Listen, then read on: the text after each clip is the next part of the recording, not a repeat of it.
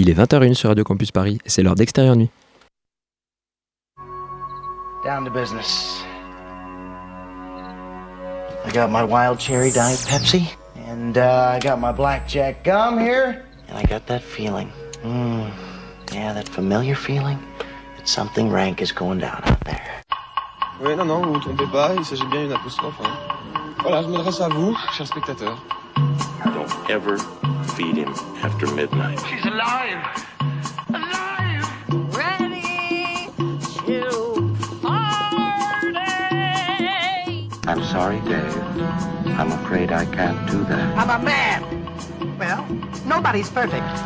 Qu'est-ce que c'est C'est pas quoi faire. Les acteurs sont à l'aise dans leur personnage, l'équipe est bien soudée, les problèmes personnels ne comptent plus, le cinéma règne. Vers l'infini et au-delà Bonsoir à tous.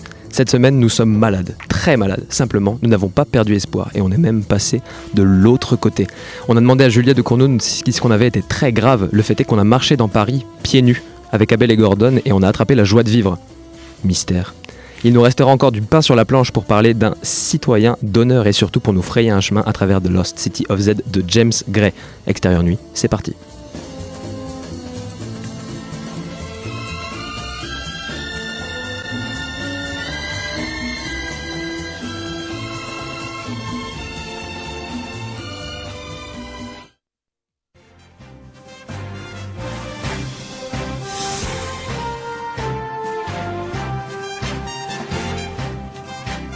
Et cette semaine, on commence l'actualité avec le box-office.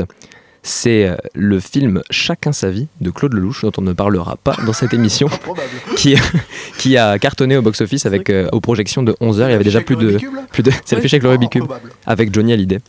Il y, a, il y a déjà plus de, plus de 3000 spectateurs à la séance de 11h. Et ensuite, c'est The Lost City of Z de James Gray qui prend la seconde position, suivi de très près par De l'autre côté de l'espoir. Putain, il grave quoi. les gars. Zoltan, on a en de film. l'autre côté de l'espoir, allez. Quand on parle de film d'aventure et d'une cité perdue, on a un autre film qui se prépare. Est-ce que tu peux nous en dire plus? Eh oui, on a une date de sortie pour euh, Indiana Jones, Indiana Jones 5. Et alors, ça sera quand? Eh bah écoutez, c'est en 2019. Donc va falloir attendre. Je crois que c'est en juin 2019. Donc voilà, c'est dans, dans deux ans, deux étés. Mais ce sera la- la Harrison Ford qui reviendra à presque 80 balais pour, euh, pour incarner euh, le, le célèbre aventurier. Et alors, après les crânes de cristal, est-ce qu'on sait de quoi parle ce cinquième Indiana Jones non, c'est le avait- mystère complet pour le moment. De toute façon, Spielberg, il a euh, beaucoup de pain sur la planche euh, d'ici là. Donc euh, à mon avis, ça, va, ça risque encore d'être repoussé. hein. Mais j'espère Ouais. que ce sera juste mieux que le 4, que personnellement, je n'aime pas. Le 4, ouais, le 4, c'est vrai qu'on avait ouais. été un petit peu déçus. Est-ce que tout le monde se souvient de la fin un peu bizarre avec Ouais. les crânes de cristal qui se mélangent et où la, la fille se fait aspirer par la connaissance Non, je pas je vu, pense mais que c'est plagié par Lucie le d'ailleurs. Enfin, Lucie a totalement plagié ça en fait. Oui, com- complètement. Elle devient une mais Luc bon. Besson s'est dit ça y est, je me prends pour Steven Spielberg et je fais quelque chose d'expérimental. Euh, qu'est-ce qu'on. Qu'est-ce Bah, qu'on- moi, il y a aussi Ridley Scott qui va faire un Gladiator 2 en Ah. ressuscitant le personnage de Russell Crowe. Génial. cool. Le ça. mec a peur de rien. Bah oui. Mais il faut y aller, il faut y aller. voilà. Donc, euh, donc, euh, bon, bah écoutez, c'est pas sûr sûr, mais c'est en gros pour parler. Donc, il y aurait moyen de revoir Maximus bah, raffronter des gens, rebattre, se rebattre. Je sais pas comment tu peux faire une suite à Gladiator, il est mort. Enfin, c'est tellement ridicule, mais, mais apparemment Alors, ça existe. Est-ce que du coup c'est toujours euh, Russell Crowe qui est pressenti pour, Ah ouais, euh, bah, pour, Maximus euh, C'est euh, pour ça qu'ils vont le ressusciter, sinon ils se seraient pas fait chier à ressusciter un personnage pour en plus changer le- l'acteur. Voilà, bah, on, a vu de des sens, trucs, quoi. on a vu des trucs complètement euh, invraisemblables euh, des fois dans des films. euh. Ressusciter un personnage en changeant l'acteur en passage, c'est quand même particulièrement euh, coton, quoi. Ouais, alors ça, ils, ils osent pas. Bon, et ben pour, euh, pour ce qui est des actualités, on, est fi- on, est, on en a fini. On va, se, on va se pencher maintenant vers le cinéma finlandais avec la sortie de The Other Side of Hope d'Aki Kaurismäki.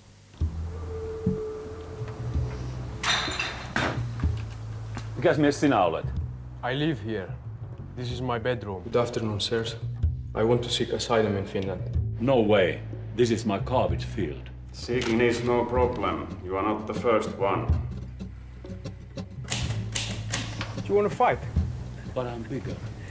Après Le Havre, qui nous parlait d'un immigré clandestin arrivant en- au Havre euh, qui a été pris sous son aile par un habitant, on arrive dans The Other Side of Hope où un réfugié syrien se retrouve à avoir des problèmes de passeport.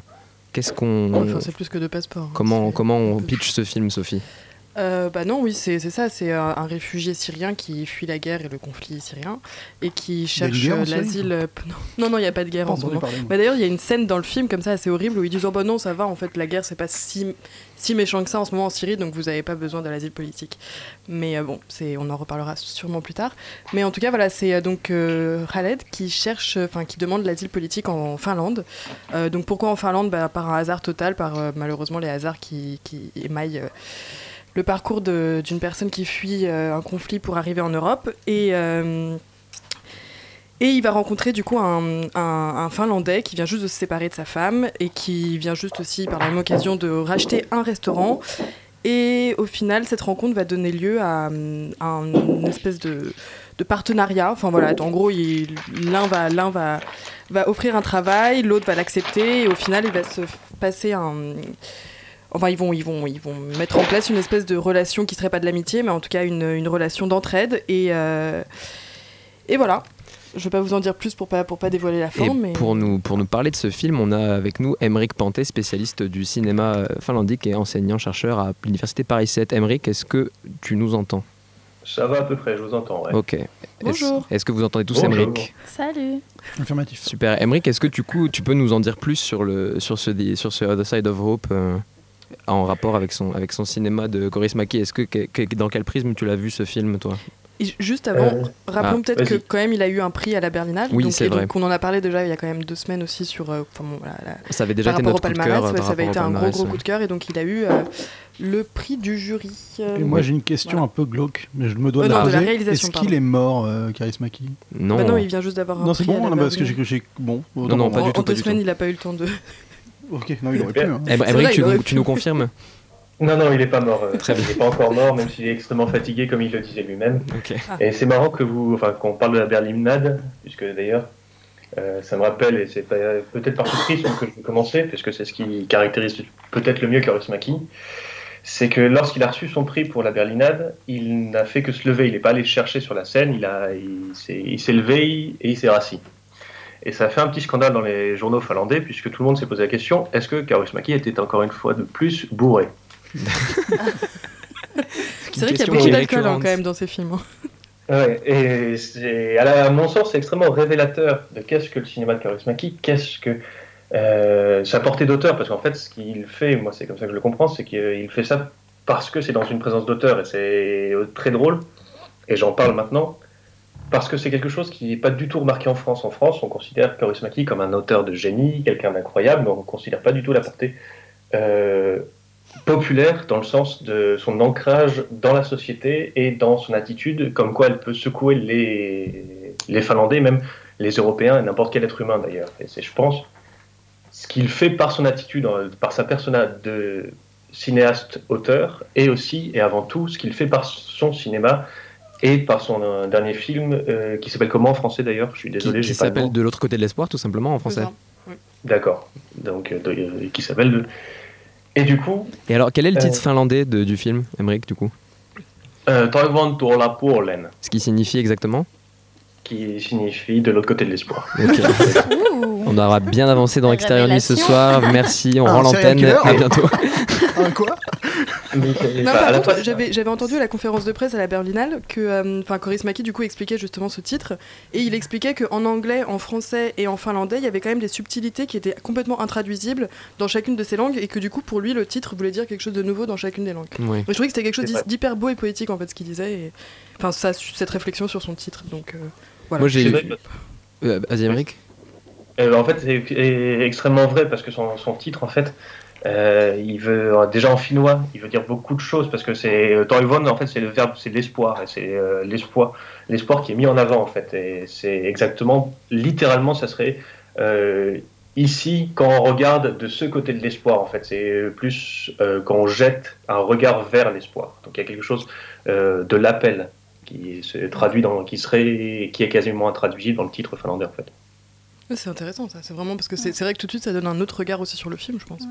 Bah, le, film est un peu dans, ce, dans cette posture d'appel. Moi, ce qui m'a un peu, frappé dans le, film, c'est qu'on on a l'impression qu'on est un peu partout en fait. C'est-à-dire qu'il a à la fois un humour euh, vraiment euh, complètement décapant, mais absurde aussi. Il y a un côté très euh, ancrage dans un, univers intemporel en fait parce qu'on a le héros qui roule dans une voiture des années 60 70 ils ont euh, on pourrait très bien en fait en se référant simplement au, en, se référant simplement au contexte de plans rapprochés des restaurants de l'intérieur de la voiture de l'intérieur de son appartement peut-être complètement dans une autre époque et pourtant il arrive en fait à nous à, nous, à nous mettre avec une immense claque dans, un, dans, un, dans une Finlande très actuelle et dans un problème qui a jamais été aussi euh, bouillonnant euh, et aussi fort que le problème que ce problème d'accueil en fait et ce problème de, bah, de, traitement de la question de la, question réfugiée euh, par l'Europe. Là, j'ai lu un article ce matin sur Street Press de d'un réfugié qui racontait son, son, euh, expatriation par la Norvège. Quoi. Et donc on,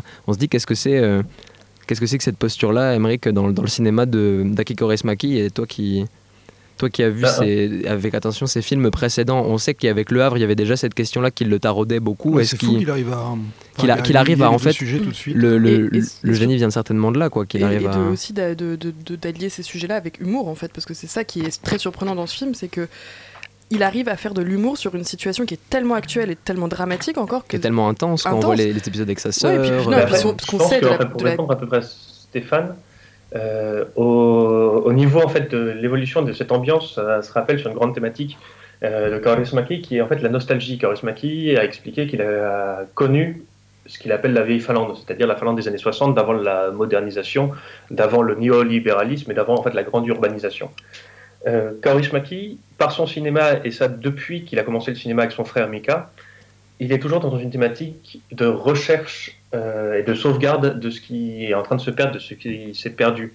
Et c'est pour ça qu'on retrouve tellement d'éléments des années 60, des années 70 et d'une autre époque à travers ces films.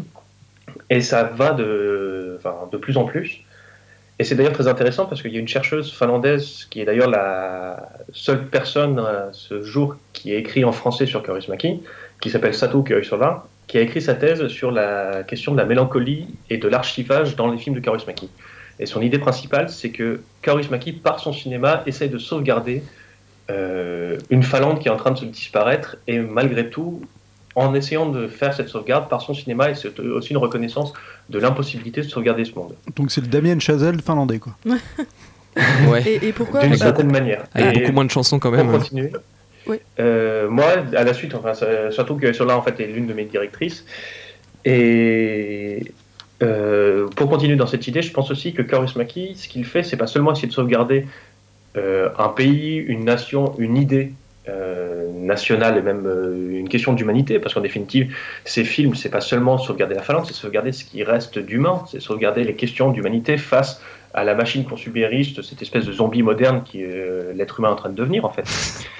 Ouais. Et Auditeurs, re- restez bons, te tenez bon, accrochez-vous, le monde va quand Mais même à peu près bien. C'est l'enjeu euh, chez c'est ce qu'il dit lui-même en fait, c'est que lui, ses, ses films sont des représentations d'êtres humains qui essayent de lutter pour leur droit à être des êtres humains et à vivre sur leur propre bonheur face euh, à un système, face à un ordre social qui est complètement déshumanisé, qui ne se base que sur la consommation. Mais, euh, euh, donc, il faut appréhender, et je pense que c'est ce qui est vu magnifiquement dans son nouveau film, euh, la question de l'archivage, de la tentative de sauvegarder quelque chose, Oui. de sauvegarder de l'humain, et pas seulement de sauvegarder de l'humain, mais aussi sauvegarder de l'art. Parce que euh, je ne sais pas si vous avez remarqué, mais tout son film est parsemé de références à lui-même et parsemé de références à ses anciens films. Par exemple, le bateau de- par lequel euh, le personnage principal arrive, euh, attendez, donc le nom, euh, d'ailleurs, de personnage qui n'a pas de nom, ce qui est intéressant, le, donc le, le réfugié n'a pas, n'a pas bah, de si, nom. si, il enfin, s'appelle, il s'appelle Khaled.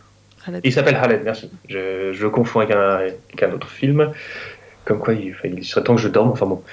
Et du coup, Khaled arrive avec un bateau qui s'appelle Eira. Eira, c'est très intéressant parce que c'est le nom de- du quartier où essayent d'aller les personnages principaux de Calamari Union, et, et qui est en fait un quartier de Helsinki, qui est un ancien quartier bourgeois. Donc déjà, et qui était un peu représenté dans le film Calamari Union comme euh, l'utopie, le paradis accessible. Et donc, le simple fait que Eira soit évoqué au début du film et soit le bateau qui amène le personnage principal en flamme, déjà évoque toute une tension qui est euh, une tension partagée par tous les personnages des, films de Kaurismäki, celle de trouver un endroit de refuge, celle de trouver un endroit où ils puissent vivre en étant ce qu'ils sont, où ils, puissent, où ils puissent vivre avec leurs différences, avec leur hétérogénéité, mais où ils puissent vivre en tant, où ils puissent vivre en tant qu'être humain tout simplement. Et est-ce que ça, c'est pas aussi la manière dont, enfin, la manière dont il répond à cette, à ce, à ce que, à ce que tu, tu dis là? Est-ce que c'est pas aussi la, ma- la, la forme qu'il utilise dans, dans ses films à chaque fois, qui est une forme un peu, euh, un peu euh, cadrée et froide presque, et parfois très en distance, euh, comme si à distance des, émotions, de la réalité. Enfin, les personnages ont toujours, on a toujours l'impression qu'ils sont un peu décalés et ailleurs. Et est-ce que ça serait pas ça la réponse du coup de, de Coris Maki euh, à, ce, à cette recherche d'une, d'un, paradis ou d'une utopie? Je pense que c'est encore un peu plus. Enfin, je, pense que tu as tout à fait raison et que c'est encore plus complexe que ça parce qu'en fait, euh, premièrement, d'ailleurs, je ne sais même pas vraiment par où commencer. C'est, je pense que cette recherche est avant tout non pas une recherche d'une utopie mais d'une hétérotopie. Ah pardon. Oui. Donc le, le lieu hors des lieux, l'hétérotopie, euh, D'accord. Euh, c'est le ça, en concept fait, développé par le- Michel Foucault. Voilà, c'est pour le concept parce que euh, moi mon travail, de euh, mon travail c'est avant tout travailler sur le rapport, en, euh, l'influence qu'a eu Robert Bresson sur Carus Maki. Et euh, entre autres, je, je suis en train actuellement de travailler sur cette hypothèse que Bresson lui suppose une utopie qu'on appelle le paradis, un ailleurs radical où ses personnages principaux seraient heureux. Euh, Maki dit non, il n'existe pas, c'est un espace que nous devons construire, c'est un espace que nous devons construire dans les marges. C'est par les marges, c'est par ces, ces- ces endroits reculés, c'est par ce euh, c'est par le, le restaurant, je ne sais pas comment il était traduit en français, euh, sûrement la, Ah oui, la pince d'or, Euh, l'écu- d'or, hein, je crois. Ou la pince d'or, mais. L'écluse, non? Non, je crois qu'il y a quelque chose avec l'or, vraiment, c'est assez Oui, important dans le film. En, ouais. finnois, en finnois, ça veut dire littéralement la, la pinte, la chope de bière de. Ah, mais je crois d'or. que c'est ça. Je crois oui, que c'est ça, la pince d'or, hein. Ouais, ouais, c'est ça.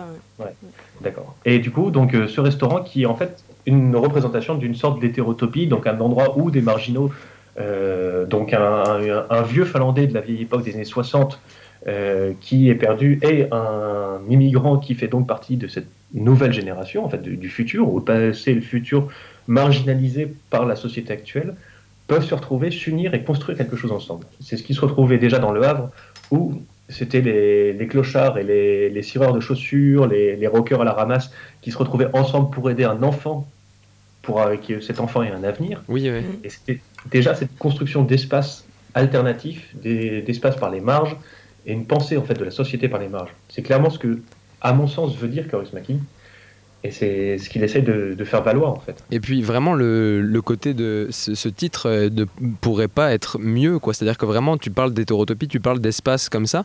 Et même si dans cette hétérotopie il y a un côté vraiment très humoristique parce qu'on pense au restaurant comme l'espace euh, l'espace créé, mais au final ce- cet espace change. Il y a un moment donné où Oui. cet espace se transforme en un restaurant japonais un peu bizarre, donc on a l'impression qu'il cède à la pression et qu'il y a justement du coup cette déconstruction, euh, cette dystéréotopie. Je sais pas si on peut se permettre le truc, mais c'est bah non, mais c'était pour euh, rebondir sur euh, et sur hétérotopie, mais euh, et en fait ce- le- la, la victoire c'est quand même l'espoir. Oui, tout à fait. C'est-à-dire que c'est ça le, le lieu, le lieu quand même tient et, et reste quoi. Est-ce que tu Mais je, oui, je, je pense d'autant plus que l'espoir, et c'est pour ça qu'en fait ce film est beaucoup plus joyeux que les autres films de Kauris Maki, parce qu'en fait l'espoir est présent dès le début. Euh, je ne sais pas si euh, vous savez, mais il y a, un- enfin, il y a cette idée du bateau en fait. Le bateau chez Kauris Maki est extrêmement important parce que euh, le bateau, la mer de manière générale, emmène vers l'ailleurs. Et euh, jusque dans les années 90 à peu près, euh, la majorité des personnages des, films de Kauris Maki prenaient le bateau et partaient, fuyaient la Finlande pour aller vers un ailleurs. Donc ils allaient en Estonie communiste à l'époque, ils allaient au, au Mexique, ils allaient là où ils pouvaient être heureux, une espèce de fantasme. Et sauf que là, cette fois-ci, le bateau ne part pas. D'ailleurs même euh, cette idée du bateau qui part, ça encore, ça se retrouve encore dans le Havre, avec le petit garçon qui part et qui arrive à fuir. Donc le happy end se fait sur un bateau. Et sauf que là, dans, de l'autre côté de l'espoir, le bateau arrive. Le bateau amène quelqu'un vers un pays où justement l'espoir est construit et possible. Donc je pense en fait qu'il y a un, basculement. Et ce que nous montre Kauris Maki, peut-être un peu vieillissant, c'est que euh, cet espace en fait de liberté, cet, cet espace d'échange, cet espace où il euh, faut accueillir l'autre dans sa différence, justement en l'aimant par sa différence, se fait là où nous vivons et ne se fait pas euh, en le renvoyant chez lui, en le renvoyant ailleurs. Une fois que le bateau est arrivé, c'est sur cet espace-là qu'on doit construire en fait. Et donc, est-ce que tu penses que ce film serait plutôt un, manifeste du coup pour euh, rendre l'Europe plus ouverte par rapport à la question des réfugiés? Euh, je pense que c'est un cri de colère, c'est une dénonciation. C'est effectivement, je pense que c'est Kaurismäki qui dit euh, que dans son monde à lui, que dans son, il a la chance de pouvoir représenter son monde cinématographiquement. Euh, et c'est en fait lui dans son monde à lui, au moins c'est un appel. Il dit et il fait valoir que c'est qu'au moins on, est, on essaye dans sa vision du monde de, faire ces choses-là et qu'il ne comprend pas et que d'ailleurs c'est moi-même je, l'avoue je ne comprends pas qu'on puisse traiter des gens en fait, de, de manière aliénante en fait et les renvoyer chez eux de manière bête comme ça et que c'est justement je pense que c'est sa manière à lui en fait de dénoncer de mettre un coup de pied dans la fourmilière et d'inciter les gens à réfléchir sur la condition en leur disant mais si euh, ce qui nous montre n'est pas, n'est pas si bête, c'est tout à fait possible, c'est même tout à fait raisonnable et qu'il serait temps qu'on s'y mette aussi. Mm. Bah, c'est une magnifique manière, je trouve, de, de mettre un coup dans la fourmilière, exactement. Et d'ailleurs, ça me fait penser, enfin, pour rebondir sur ce que tu disais, en fait, sur le côté froid et minimaliste de l'esthétique de Kaurismäki, c'est ce qui rejoint tout à fait en fait ces connexions parce que euh, le côté froid de Kaurismäki, c'est ce qu'il disait dans ses interviews dans les années 90. C'est en fait, il empêche ses personnages, euh, comme Bresson justement, de ressentir et de jouer des choses pour que le spectateur euh, pallie à ce manque et ressente les émotions à la place des, des personnages. Les, donc les émotions qui ne sont pas représentées par un effet de manque, le spectateur les ressent. Et ce qui crée une sorte de connexion et ce qui justement amène le discours de Kaurismäki à être encore mieux entendu parce que sur le coup, l'émotion de la- de l'accueil, les- les- enfin, la séquence euh, de la scène de sushi où justement ces, ces personnes essayent de- d'être autre chose de- que ce qu'ils sont vraiment. Et rendent justement parce qu'il n'y a quasiment aucune réaction. Tout le film d'ailleurs se construit sur des, des plans de non-réaction. Et c'est nous, en tant que spectateurs, qui nous engageons et qui ressentons et qui nous, nous, euh, nous mettons à la place des personnages et qui ressentons vraiment l'émotion qui est absente à l'écran. Alors là, c'est franchement absolument passionnant ce que tu viens de dire. Enfin, moi, ça me, un ça me donne un Bah, nouveau regard conclu- sur le film. Conclusion, Vraiment. euh, Ah ouais, la conclusion parfaite sur notre entretien, euh, Ah oui. la conclusion parfaite de notre entretien sur The Other Side of Hope d'Aki Kaurismäki que l'on vous invite à aller voir en salle dès aujourd'hui. Emric, on, euh, merci beaucoup d'avoir été avec nous. Merci. Et merci à vous, Merci beaucoup, ça m'a ouais. fait plaisir. Et euh, on enchaîne tout de suite avec une chanson des Lemon Twigs qui s'appelle These Words.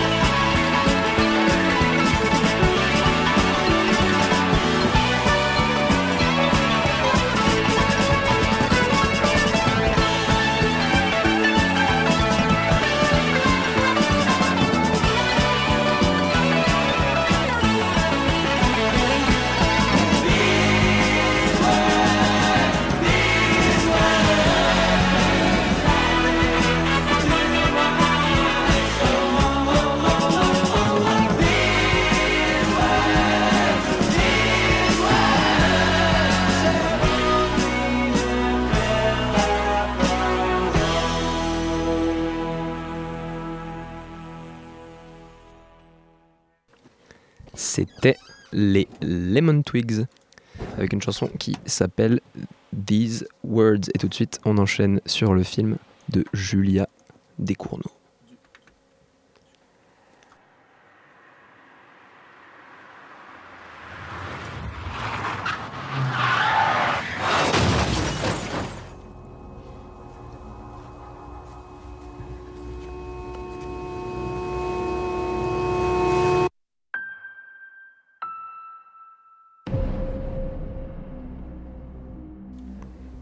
Alors la régie euh, m'indique dans l'oreillette que c'est Julia Ducournau. Alors, mes immenses excuses. Alors Grave, qui est l'histoire d'une fille arrivant en école vétérinaire et qui en fait d'un régime végétarien passe à un régime plutôt euh, étrange.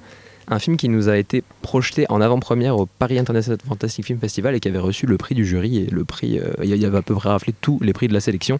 Ouais, comme à Gérard May aussi, comme à Gérard à. Toronto aussi, il a gagné beaucoup de prix. Il a été vraiment euh, bien, bien salué par la critique. Et qu'est-ce que est absolument génial. la critique d'extérieur nuit bon, en bon, pense critique, euh, Sophie. Qu'est-ce qu'on en pense d'extérieur Euh, nuit non, Zoltan, euh, bah, Sophie très, très, très grand film de genre. Déjà, il faut saluer le, le fait que ce film existe et que ce film euh, soit en salle. Il faut aller le voir rien que pour soutenir un cinéma qu'on voit pas souvent euh, en France. Et ce film est vraiment, euh, moi j'ai trouvé ça excellent. Et un film qu'on voit quand même dans beaucoup de salles, ça il faut le souligner, on le voit Voilà, quand même il a été dans... médiatisé, il est passé au petit journal pour faire la promo hier. Enfin, c'est un vrai film de genre qui a sa place au cinéma et qui permet de donner un peu de- un, un vrai coup de projecteur à ce genre. Exactement, ouais. Et aussi, euh, la réalisatrice sort de la Fémis, ce qui est quand même aussi assez, assez drôle. Ouais, c'est vrai que c'est bien qu'elle ait fait ça. Enfin, c'est- oui, puis ça, ça casse complètement l'image qu'on a de la Fémis. Totalement. Enfin, Mais on sent la maîtrise en tout cas de Oui, quelqu'un qui est vraiment euh, ancré dans. Donc c'est du genre gore, hein, enfin horrifique gore, euh, mélangé avec un style campus movie. Parce que Ouais. voilà, le film se passe donc en internat de vétérinaire, donc il y a- y, y tout ce côté bizutage, enfin La scène euh, d'introduction est incroyable. Ouais, la fête d'introduction. La fête d'introduction, euh, elle ouais, est ouais, elle est très bien faite. Il y a des vrais moments de mise en scène. Moi, ce, que, ce qui m'a le plus marqué dans ce film, en fait, c'est que j'ai trouvé que le film était totalement mais imprévisible. Je ne pouvais absolument pré- prévoir ce qui allait se passer au fur et à mesure du film, mais par contre, il est hyper cohérent. C'est quelque chose qui est assez, assez surprenant. C'est-à-dire Mm. que le film a vraiment, tu peux absolument pas anticiper les, les- les événements, mais à la fin, quand tu re-regardes le, fin, quand tu réfléchis au film, tu te dis qu'en fait tout s'embrique de manière hyper bien foutue, quoi. Notamment les lèvres du père, sans rien euh, révéler non, euh, par sur exemple, le, des sur choses le comme film. ça, euh, c'est vrai que c'est des petits. Et en fait, on- je pense qu'une deuxième lecture apporterait énormément au film qui est assez profond et assez bien fait pour réellement avoir ce, ce niveau de lecture second, second, enfin qui est pas donné à tous les films. Et en tout cas, moi, je tiens aussi à saluer les MFX, les maquillages effets spéciaux, qui permettent de rendre des scènes gore de manière mais viscérale. Honnêtement, j'ai été, moi, j'ai été dérangé moult fois durant la Ouais, séance. ouais, Je me suis caché les yeux plusieurs fois et j'ai senti un espèce de malaise général dans la salle à certains moments. Ce qui est pourquoi on va voir ce genre de film. Un film Ben, de gore, c'est supposé nous retourner un peu les bides, le bide. Très là, clairement, euh, euh, ça a été le cas. Je suis rentré chez moi, j'arrivais pas à manger pour parler, pour parler d'anecdotes des- de projection, on- nous on s'est fait un petit McDo après, juste pour, euh, voilà, pour, pour, pour le kiff quoi. Et euh, on est, on est allé voir le, le film à plusieurs et on a une amie qui est sortie de la salle quoi. Et ça, me- ça faisait longtemps qu'on était, Ah, n'était pas allé voir un film. film vaut le coup, quoi. Enfin, Exactement, on retourne dans un cinéma, on s'est posé la question en sortant du film, pourquoi est-ce qu'on va voir ce genre de film et pourquoi est-ce qu'on on se fait éprouver ça Et on, là on a vraiment un film qui nous, re- qui nous, re- qui nous ramène à nos retranchements quoi. Et c'est ça qui est à bien. nos limites, à qu'est-ce qu'on peut ressentir devant un film, qu'est-ce que peut provoquer le cinéma, et là on en a une réponse Ah ouais. Et c'est incroyable. pas, et c'est pas juste ça, justement. Je trouve que c'est ce qui est très intelligent, c'est que ça va au-delà de l'horreur, Et- etc. Enfin, c'est qu'il y a une- un vrai propos, il y a une vraie métaphore aussi sur la transition. Et puis Passage de l'enfance à l'adolescence, de la- ouais. l'adolescence à l'adulte. il y a des énormes veut, mais- questions qui sont traitées avec beaucoup de finesse. Oui, la mise en scène, la mise en scène, la musique, l'image, enfin je veux dire la- l'actrice. Attends, est-ce qu'on parle l'actrice, L'actrice. C'est un travail sur le corps, splendide. euh, C'est Garance. Ah ouais, euh, non. Ouais, Il y a un travail où elle se courbe au fur et à mesure du film et elle, euh, et, et elle, elle se zombifie, enfin littéralement euh, au fur et à mesure. Il y a un côté où elle est jeune première au début, et à la fin c'est une espèce de créature, euh, enfin tout juste par son jeu d'acteur et par son, son- sa corpulence, son, enfin mouvements quoi. Il n'y a, il y a aucun artifice autour de ça et je trouve qu'il y a des, vraiment des propositions de, de, de- de comédiens mais formidables quoi. Ouais, on, on salue du coup la performance de Garance mariée. Et c'est vrai qu'il y a des, il y a, sa sœur. il y a hein, des moments, sa euh, sœur, sa sœur qui est incroyable aussi, même les parents, Même- enfin la oui, scène puis de même fin. aussi euh, le, coloc le aussi qui est- qui est quand même Ouais, aussi très bon, Non, mais même ça. Tous les comédiens sont vraiment sont excellents et ça euh, dans un film français c'est pas euh. toujours le cas autant le dire, surtout Ah dans les non, films mais de là ils genre. sont dirigés avec une Pour quel film dis-tu Précision. Bah, par exemple des films comme Frontières ou des trucs comme ça. Non mais les films de genre, c'est vrai qu'il y a souvent des. Souvent, j'ai j'ai trouvé que les comédiens français vont un peu dans le cliché et, là le film évite tout cliché et, se crée vraiment son propre univers qui est euh, d'une cohérence folle et euh, qui est vraiment palpable. Et puis en fait, Et c'est un film qui ose. qui qui s'autorise en fait qui s'autorise plein de choses qui s'autorise plein de choses vraiment diverses même en termes d'image et en termes de grain par exemple on a des scènes de fin de footage avec le téléphone mais qui se légitiment complètement Ouais, par le fait qu'en fait ce sont des étudiants qui utilisent divers médias et du coup ces scènes là sont juste inscrites dans une continuité parfaite quoi Ouais, et en plus, c'est vrai qu'il y a des vraies tentatives, enfin, des vrais, il y a plein d'outils de dramaturgie qui sont bien utilisés. Il y a Ouais. des ellipses au bon moment, il y a, des, il y a, il y a un flash forward hein, au début du film euh, qui, qui nous, qui nous amène dans une ambiance, on comprend pas trop pourquoi, et au moment de l'explication, c'est vrai qu'on prend un choc dans la tronche qui est vraiment hyper efficace. Il y a plein de choses comme ça. La manière dont aussi la transe un peu est mise en place, la transe autour du- de la première fois où elle goûte à la Ah chair oui. humaine, Ouais, qui est alliée à la musique. Donc comme tu disais, il y a une espèce de Ouais, musique tout d'un qui coup débarque, qui euh, débarque qui- et, qui crée et une qui te prend de- de plus en plus en tant que spectateur. Enfin, justement, c'est là que c'est très dérangeant parce que il y a une espèce de communion qui se fait aussi entre la salle et l'actrice qui est en train de manger ce doigt. Enfin, c'est quand même, c'est quand même splendide. Oui, bon, voilà, c'est le, le doigt, elle mange un doigt. C'est pas ça, que- c'est pas que ça qu'elle mange. un doigt de Porto mais on sait. Oh. Et, euh, et oui, et, c'est, et, et autour de la transe, c'est aussi donc pendant les scènes sexuelles où il y a une espèce de. Enfin, le Bah, de- sexe est, est mêlé à, à la transe. euh, rappelons aux auditeurs que le sexe c'est mal qu'il ne faut pas le faire Non, c'est le, le- non, c'est le cannibalisme. Ah, ah, là, pardon, je- Sinon, c'est avec protection. j'ai j'ai emmêlé mes fiches je suis désolé chez toi. toi. Pardon.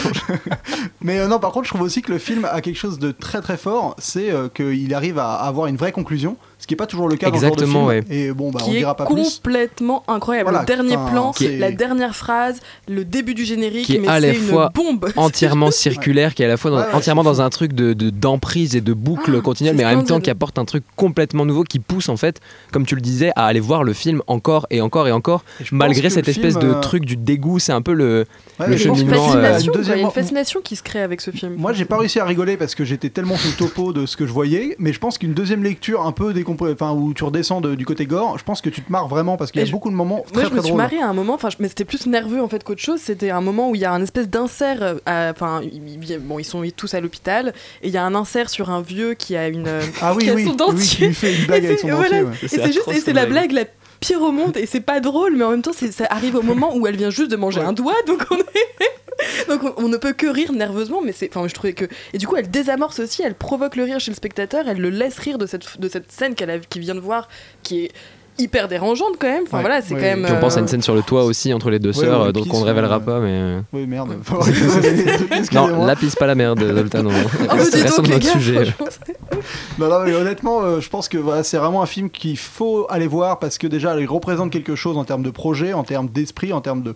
On a envie de voir plus de films comme ça, des vrais films d'auteurs Et français. puis, comme tu disais tout à l'heure, Sophie, qui ose vraiment. Parce Ah ouais. qu'en dehors de son film de genre, il a, il, il a complètement transcendé son genre pour faire quelque chose de complètement. euh, Bah, qui est, nouveau et ses identité français. Enfin, c'est- c'est- ça s'inscrit vraiment dans un, dans un cinéma français, mais ça fait une proposition qu'on- qui manquait réellement depuis quelques années. Ça- Ouais. Il Il y fallait. a une vraie je- fougue, il y a une vraie jeunesse, il y a une inventivité et, et une maîtrise en même temps. Enfin, c'est vraiment un grand, grand film. Pour moi, c'est c'est- ce que je te disais, Stéphane, c'est la- c'est un des films les plus osés que j'ai vu et un des films les plus euh, ça m'a particuliers que ça j'ai m'a vu rappelé depuis un petit peu l'ambiance de certains films de, de Claire Denis pour le côté, pas pour le côté gore, mais pour ce côté un petit peu réflexif sur le voyeurisme et réflexion sur le, la construction d'un Ah, la construction d'un retour à un film. Mais j'ai l'impression que là, ça, Là, ça part encore ça plus. touche, enfin, tu vois, ça touche plus large en fait, et Oui, ça, et ça va plus loin. Et puis ça ose plus, vraiment, ça part encore plus dans tous les coins. C'est euh, d'autant, enfin, c'est vraiment, ça- c'est c'est explosif. Enfin, c'est vraiment un, c'est vraiment une bombe. Enfin, au sens même pas seulement une bombe euh, Oui. au sens euh, métaphorique, mais enfin, vraiment une. euh, Ouais, c'est quelque chose qui explose dans tous les cadres, à chaque moment, les acteurs explosent, tout explose. Enfin, c'est Un et c'est en même temps contenu. Enfin, c'est c'est là qu'il y a- il y a vraiment une vraie prouesse cinématographique, quoi.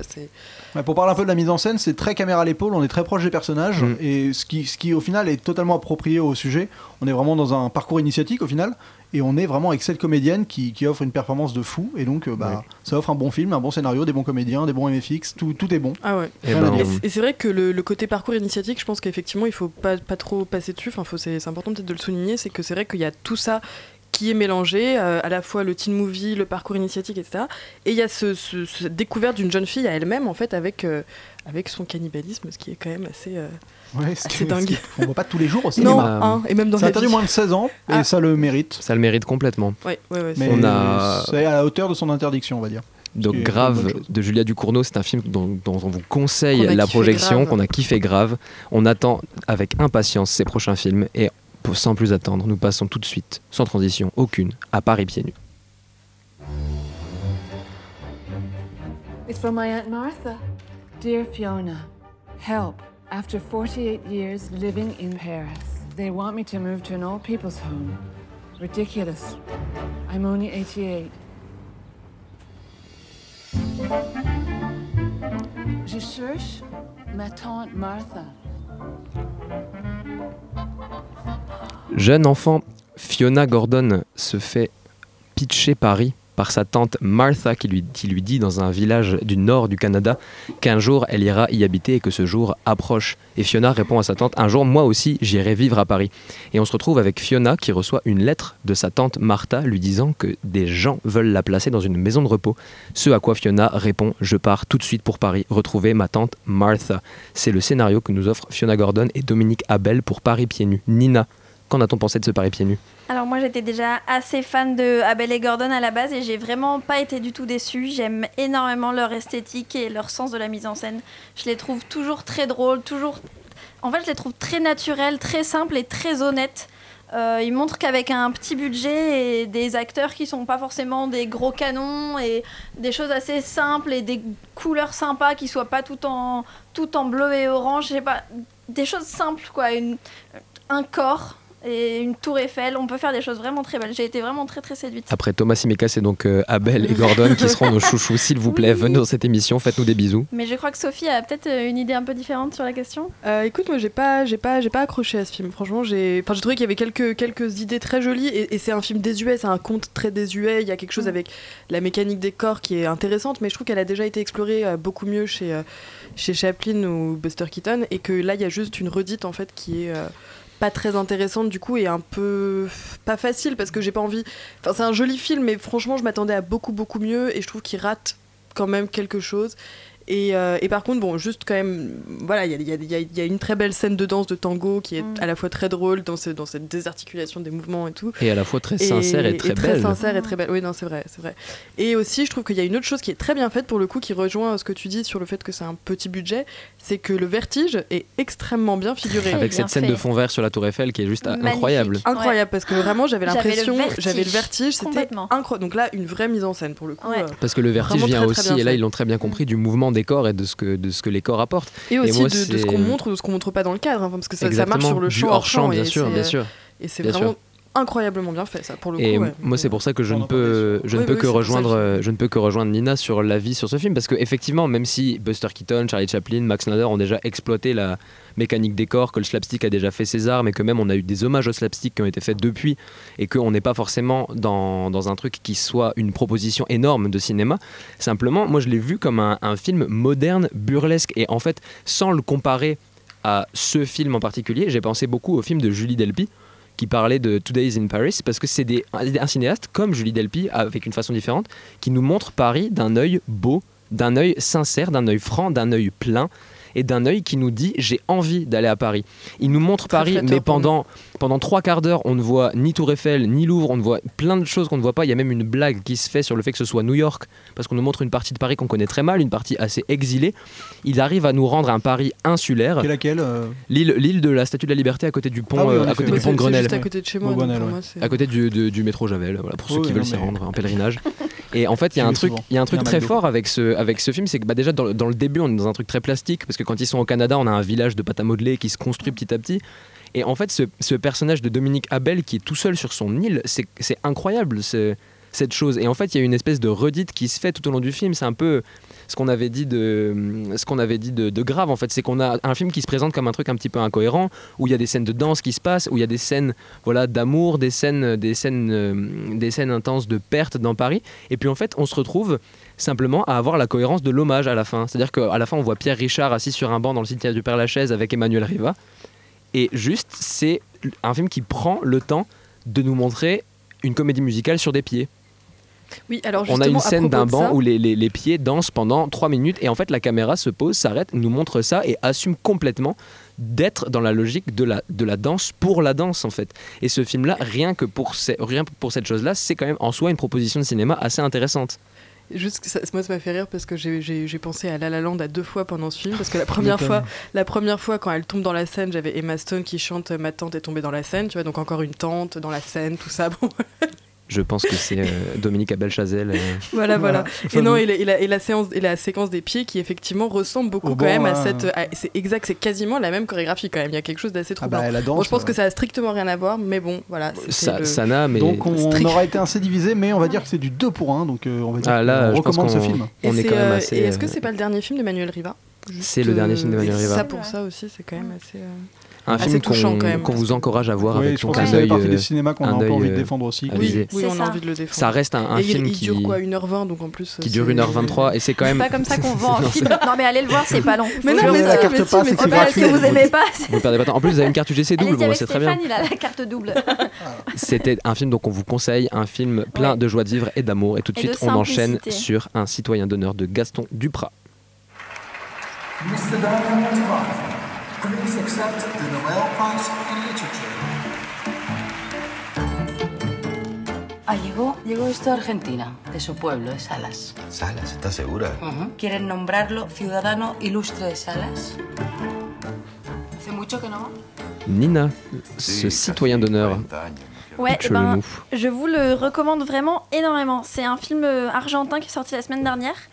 C'est un film de Gaston Duprat et Mariano Cohen. C'est ceux qui avaient fait euh, Les Nouveaux Sauvages. Je sais pas si vous vous souvenez de cet excellent Los Relatos euh, Salvajes. film. Los Relatos. Salvajes, exactement. Un film à sketch euh, d'un humour décapant, euh, Excellent. Incroyable. C'est ça. Et ben c'est la même équipe. Et euh, c'est un des, un des mêmes acteurs aussi, Oscar Martinez, qui incarne euh, le personnage principal. Donc c'est un immense, euh, un immense écrivain, l'écrivain le plus connu d'Argentine, qui a même le prix Nobel, etc. Qui, euh, qui est parti de son petit, son petit village de Salas quand il avait 20 ans pour, de, pour connaître voilà, la gloire, la renommée. Il vit en Europe depuis des dizaines et des dizaines d'années. Il n'est jamais retourné chez lui. Il est demandé dans le monde entier. Et un jour, il reçoit une petite lettre euh, de, son, voilà, de son village natal qui l'invite à venir recevoir la médaille de citoyen d'honneur. Et en fait, voilà, contre toute attente, il choisit de revenir euh, en Argentine. Et il va du coup revoir tous les gens qu'il a fui euh, à 20 ans. Alors dans ce village, du coup, il va y avoir une partie qui l'encense une partie qu'il déteste. Ceux qui l'encensent, et qui l'encensent sans avoir lu, son, lu ses romans, évidemment, parce que euh, c'est un village vraiment très, très, très perdu au fin fond de l'Argentine. Ça lui prend environ trois jours euh, de taxi pour y arriver, parce qu'en fait, le taxi euh, s'arrête en plein milieu de la route. Du coup, l'écrivain, il demande bah, qu'est-ce qu'on fait? Et comme il est argentin, le mec du taxi répond bah rien, on attend. Et du coup, il se retrouve à faire des feux de camp en brûlant ses livres. Il y a le mec du taxi qui va se torcher le cul avec ses livres. Enfin, c'est que des situations comme ça. Donc voilà, donc il arrive enfin à son village avant- après, euh, après quelques péripéties. Et là, en fait, il va être accueilli en héros. Ils lui font faire le tour du village sur le camion de pompiers, etc. Il est complètement adulé, encensé. Il donne des conférences. C'est trop drôle parce que personne n'a lu, en fait, euh, rien de ce qu'il a écrit. Donc lui, il parle pendant trois heures de questions ultra métaphysiques. Parce qu'il y a énormément de réflexions sur la création, etc. En fait, la plupart de ses romans, il parlait de la vie de ces villageois, en fait. Et il s'est exilé pendant toutes ces années, mais il a toujours euh, fait hommage, ou d'ailleurs pas trop, parce qu'il se moque un peu d'eux, mais en tout cas, il a toujours parlé voilà, des, gens de son village euh, euh, dans ses romans. Et du coup, les gens écoutent, attendent un petit peu sans rien comprendre. Et à la fin, ils sont contents de pouvoir prendre un selfie avec lui. Il y a l'autre partie euh, qu'il déteste. Euh, et du coup, ça, voilà, ça crée toute une série de, de rebondissements, d'aventures très chouettes. C'est très drôle. Le, le montage est excellent. La mise en scène est vraiment très très bonne. Et, euh, et Oscar Martinez, c'est vraiment un excellent acteur. Donc je vous le recommande chaudement. Tu nous as conquis. Moi, quand tu m'as dit que c'était le réalisateur des Relatos Salvajes, Allez, déjà, là, on était avec toi. Ah, on c'est va, excellent. on va foncer Vraiment. voir ce film. Et tout de suite, on reprend une pause musicale avec Albin de la Simone et son Le Grand Amour.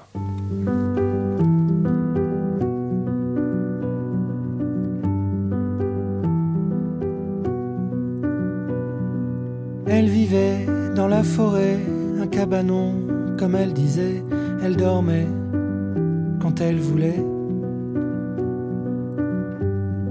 Ne travaillait jamais. Paréo noué dans le dos, des fruits, des fleurs et des oiseaux, le goût du sel sur la peau. Elle était belle, j'étais beau. Sous un baldaquin de tulle, une bougie, le clair de lune, nos deux corps dans une bulle, le cœur et la fortune. On ne parlait pas d'amour, l'amour c'est quoi? On ne parlait jamais d'amour, le grand amour. Ça n'existait pas. Elle fumait, je l'embrassais, je cuisinais, elle m'enlaçait, elle dansait, je chantais en anglais, en javanais. Nu sous mon tablier, je revivais, abandonné sous les baisers parfumés.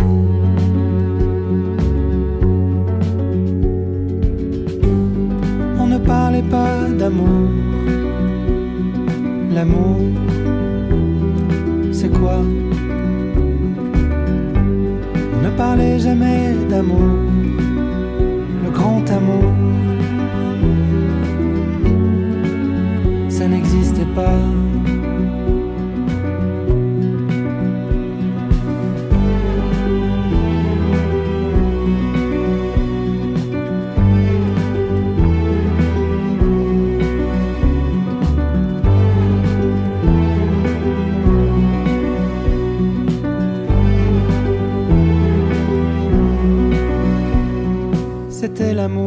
je m'y connais, jusqu'à ce jour de fin juillet. Elle souriait, mais je devinais, le vent avait tourné. Affolé par l'épouvantail de quelle erreur monumentale. L'amour.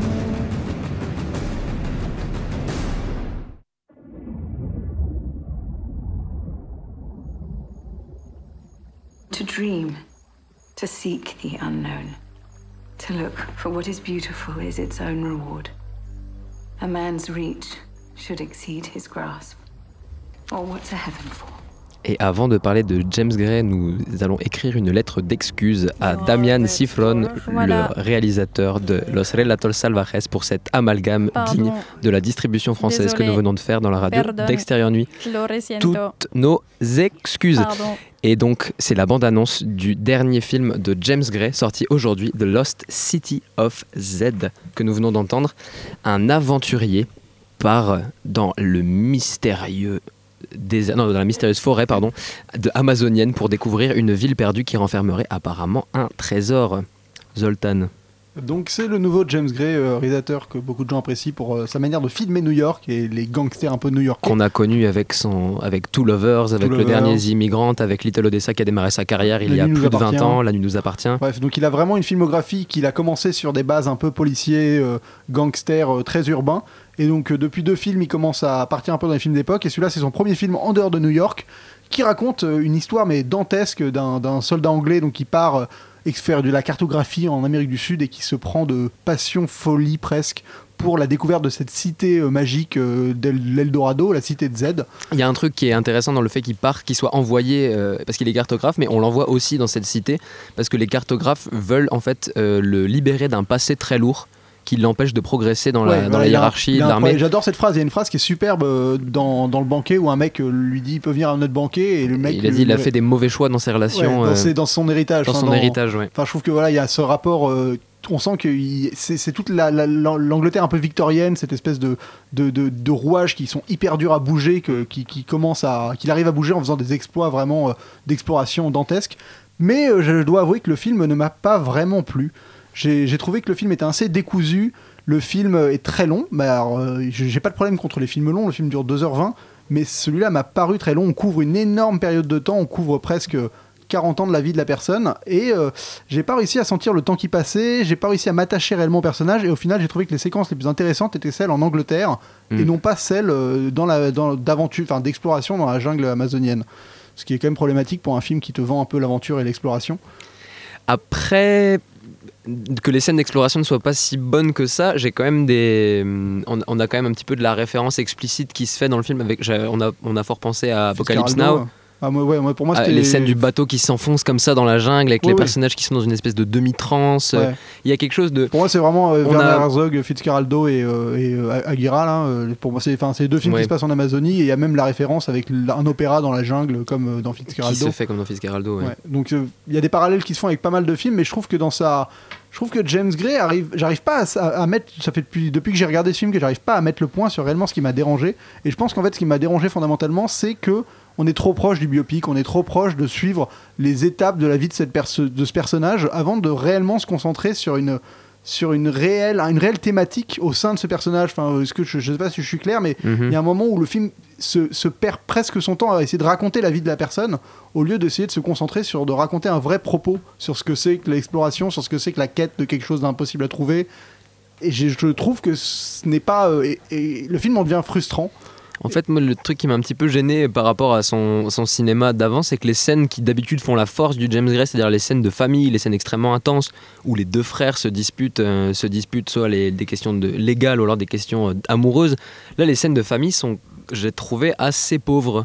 Ouais, je suis d'accord avec toi. Le, a- la scène avec la le fils fonctionne pas du tout. Les par scènes exemple. conjugales, moi, m'ont m'ont un petit peu gêné dans le sens où, en fait, on a donc l'épouse de l'épouse euh, du personnage principal qui reste à la maison alors qu'en fait elle est présentée comme euh, comme une, femme euh, très forte une ouais, féministe ouais, super forte une femme Son personnage est génial. prête, est- à partir avec lui, elle lui objecte Ah, des, tellement voulu elle parte, lui objecte des vérités, moment, ouais. des vérités incroyables qui est pourquoi je pourrais simplement pas partir avec toi. Et lui lui répond comme euh, cette espèce d'officier euh, campé alors, dans ses positions de tu dans- peux de pas. parallèle, il, il subit un combat du. Enfin, il est dans le combat similaire avec le fait qu'il essaye de faire reconnaître que les Indiens sont une culture pas forcément si primitive que ça.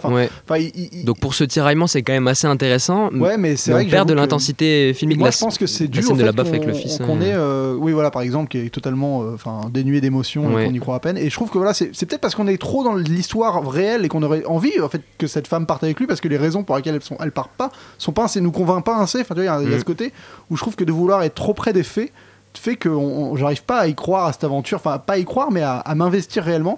Il y a une très, une scène assez lourde en Première Guerre mondiale, enfin lourde en termes de mou, de, de, de production, de, de décor, de costumes, que je trouve fondamentalement bien faite, mais qui encore une fois n'a pas réussi à m'atteindre. Et je me suis, à la fin du film, je me suis dit, mais pourquoi on m'a raconté cette scène en fait? Mm. Pourquoi on m'a, si on, on m'a montré cette scène parce que le personnage l'avait vécu, mais fondamentalement dans le récit, on pourrait l'enlever, le film serait le même. Et, et Ouais. à l'inverse de la scène des Alliés où la guerre surgit en 3 secondes euh, et on, on te met une contextualisation de dingue et c'est et c'est extrêmement bien fait. Moi, ce qui m'a un peu, ce qui m'a un peu gêné, je parlais des- de Robert Zemeckis Ah, hein, là, dans la scène de bombardement. Oui, euh, exactement. Enfin, voilà, où là, c'était extrêmement bien fait et le contexte prend toute son importance. Moi, il y a quand même quelque chose qui m'a qui m'a plu dans le fait que ce soit la, la Première Guerre mondiale, c'est qu'on la, voit un peu arriver comme un ah oui c'est vrai il y avait ça à ce moment-là tiens. Oui. Moi je me suis un peu fait surprendre quand même Ah par, non, pas moi, mais oui. par ce truc un petit peu Parce qu'il y a les dates qui apparaissent, donc euh, Ouais. c'est un compteur un peu qui reste dans la tête, mais je vois ce que tu veux dire. En même temps, j'ai l'impression euh, qu'il arrive en fait. Moi, c'est le, le truc qui m'a le plus convaincu, c'est qu'en fait, j'ai l'impression que ce que tu lui imputes, c'est-à-dire qu'il se soit un petit peu fait dépasser par son sujet, et en fait, il l'a présenté à la cinémathèque, et la première chose qu'il a dit, c'est bah, je me suis fait piquer par des moustiques.